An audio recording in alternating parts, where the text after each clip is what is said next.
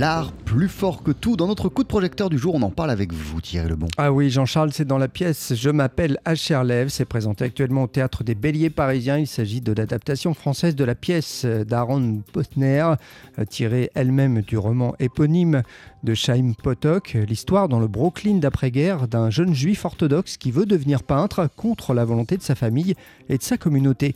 On écoute le comédien Guillaume Bouched. Il interprète plusieurs rôles dans le spectacle.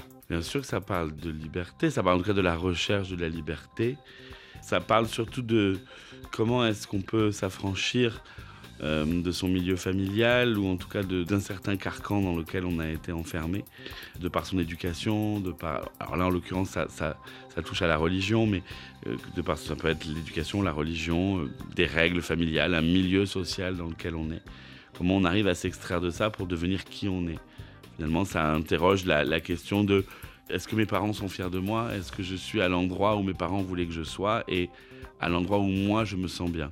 Ça interroge ça. C'est pour ça que ce spectacle est profond parce qu'il il parle en fait à tout le monde.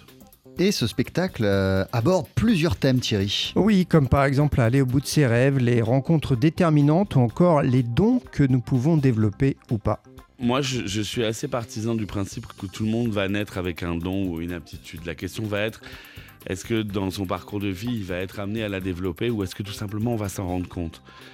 Oui, effectivement, il y a, lui est artiste, il est peintre à Cherlev et effectivement, euh, assez rapidement, on se rend compte que sa peinture est, exceptionnelle, en tout cas, euh, provoque une émotion réelle chez les gens qui, y sont confrontés. Euh, et, assez vite, il va lui-même en avoir conscience. Et, euh, finalement, ce qui est intéressant comme réflexion sur l'art, c'est comment est-ce que euh, il, va être guidé là-dedans. Et il faut aussi, Thierry, parler de la musique du spectacle. Oui, Guillaume Bouchette parlait tout à l'heure de liberté. Et s'il y a bien une musique qui symbolise la liberté, c'est le jazz. C'est pourquoi il est présent à un moment très précis de la pièce. Il n'entend pas de jazz dans la première partie du spectacle, puisque la première partie du spectacle, on est dans son milieu familial.